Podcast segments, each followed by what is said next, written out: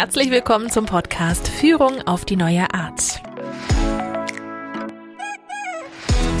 Hier bekommst du Inspiration zu neuartigen Führungspraktiken.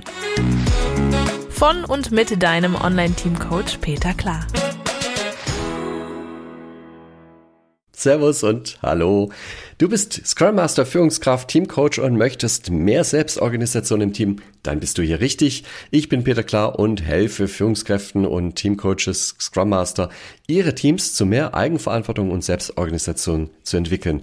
Und heute schauen wir mal auf einen Satz, den ich auch immer wieder höre, nämlich, ähm, ja, wir kommen zur Selbstorganisation dann, wenn ich das Team in Ruhe lasse und mich nicht einmische. Ist das richtig oder ist das ein Mythos? Ja, auch hier ist es wieder so, es ist halb richtig. Ja, zum einen muss ich genau wissen, ja, wo sollte ich mich eher weniger einmischen, nicht einmischen? Und auf der anderen Seite muss ich wissen, wofür braucht das Team mich mehr als nötig?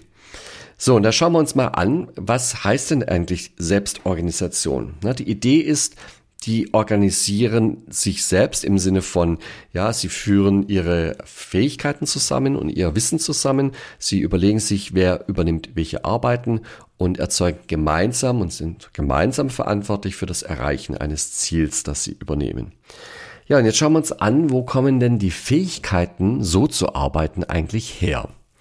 Na, schauen wir erstmal, wo, wo, wo sind wir denn sozialisiert worden? Ja, den Kindergarten lassen wir mal weg, dann gehen wir irgendwie in die Schule sind wir in der Schule irgendwie zu einem selbstorganisierten Team erzogen worden? Naja, wahrscheinlich eher weniger, weil äh, also schon bei den Hausaufgaben fängt's an, die muss jeder alleine lösen. Es müssen zwar alle dasselbe machen, aber jeder für sich und jeder muss es bitte allein machen. Noch schlimmer wird's dann bei der Klassenarbeit, ja, wenn man dann zum Nachbar rüberschaut, was ja eigentlich schön wäre, ja. Das ist ja ein, ein Hilfeersuchen ein, ein, ich blicke mal in das Heft meines Sitznachbars, aber das ist verboten, das wird dann sofort ermahnt und im Wiederholungsfall fliege ich dann raus und bekomme dann eine Sechs in dieser Klassenarbeit. Also dort kriege ich gezeigt und, und lerne, ich muss mit mir selbst klarkommen. Und das lernen wir ja vom Kindergarten an. Ja, wir lernen uns zu behaupten und uns durchzusetzen in unserer Gesellschaft. Und wir lernen, dass wir nach außen zumindest ein, ein Bild erzeugen sollen von ich bin artig, ich bin angepasst, ich bin fleißig, ich leiste was, ich weiß was. Und dieses Bild wollen wir erzeugen. Und, und zwar unabhängig davon, ob das der Realität entspricht oder nicht. Ja, das, und es lohnt sich auch möglicherweise eher ein Trugbild zu erzeugen, als äh, immer viel Substanz zu haben. Ne? Und wer, wer, wer kennt das nicht? Ja, wir kennen doch alle irgendwie die eine oder andere Führungskraft, wo man sich wirklich denkt, äh, wie ist die bitte Führungskraft geworden, diese, diese Person, ja. Drauf hat sie es nicht, aber offensichtlich hat sie ein Außenbild erzeugt, äh, das gereicht hat, um diese Beförderung zu rechtfertigen. Ja, wo lernen wir denn so soziales Verhalten, wenn es mal wirklich darum geht, dass wir gemeinsam nicht auf das Individuum schauen, sondern nur auf die Gesamtleistung des Teams? Und da fällt mir natürlich sofort auch ein, äh, das soziale Leben im Verein oder im, im Musik, äh, im Musiksportverein und so weiter. Vielleicht auch im Hobby oder in, in der Familie. Und ja, dort können wir ganz viel lernen für unser Leben. Und dann ist es aber auch wieder sehr schade, wenn man gerade die Vereine anschaut. Dort geht es dann doch häufig ums Gewinnen, ums Aufsteigen. Wir wollen besser werden. Ja, und das führt jetzt nicht unbedingt dazu, dass man auf das Team als Gesamtkunstwerk sehr stark schaut, sondern ja, da macht man den Trainer verantwortlich, da macht man den Stürmer verantwortlich oder den Torwart verantwortlich, wenn es halt nicht so hätte, äh, nicht so gut geklappt hat, ja. Äh, da stellt ja keiner die Frage, ja, wenn der Verteidiger den Ball vorher schon abgefangen hätte, dann hätte der Torwart nicht mehr parieren müssen, sondern wenn er einen Fehler macht, dann ist es sein Fehler. Ne? Also da schaut man dann doch wieder eher auf die Individuen als auf eine Gesamtmannschaft. Äh, zumindest passiert das halt sehr schnell dort, obwohl das Umfeld ja dafür geeignet wäre, diese Sozialkompetenzen zu erwerben. Ja, und dann kommen wir alle in den Betrieb, in ein Unternehmen hinein und äh, lernen dort zusammenzuarbeiten mit Kollegen. Und was heißt zusammenarbeiten? Naja, äh, wir merken ja auch sehr schnell, das kriegen wir auch sehr schnell mit, dass da von einer Personalabteilung irgendwie so angedacht ist, dass jeder auch wieder eine individuelle Leistungsbeurteilung bekommt am Jahresende und dass äh, die Mitarbeiter am besten in einer Gauss-Kurve verteilt liegen, also in so einer Normalverteilung liegen. Das heißt, es gibt einen dicken Bauch, also damit ist gemeint, es gibt sehr viele, die in der Mitte liegen. Es muss aber auch welche geben, die ähm, eher so Richtung Low Performance, also schlechte Mitarbeiter und High Performance, also sehr gute Mitarbeiter geben muss. Aber es kann eben nicht nur gute geben, es kann auch nicht nur mittelmäßige geben oder nicht nur schlechte geben, sondern es gibt ja halt diese Verteilung. Das wird immer unterstellt. Was passiert, wenn man das tut, wenn man sowas unterstellt? Also zunächst mal klingt es ja logisch. Ne? Also wenn man davon ausgeht, dass auch in so einem Unternehmen ein normaler Querschnitt eines, einer Bevölkerung ist, dann wird es dort gute Menschen äh, oder was heißt Menschen? Also es wird einfach Leute geben, die ihr Fach sehr gut beherrschen und es gibt Leute, die das eben nicht so gut können.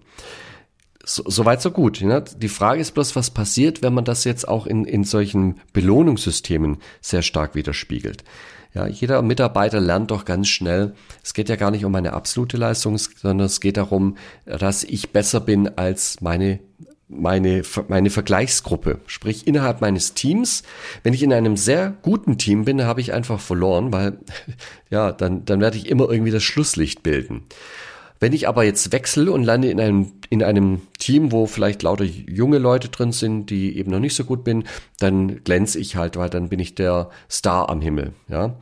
Also diese relative Bewertung dominiert dann. Und das bedeutet aber auch letzten Endes, ja, ich muss auch so ein bisschen meine Ellenbogen ausfahren. Ich muss mich ja wieder gegen die anderen durchsetzen. Wir's wieder, ne? Also wir haben halt einfach gelernt, uns durchzusetzen, uns zu behaupten, uns nach vorne zu schieben. Und im Unternehmen ist es auch nicht anders, ja.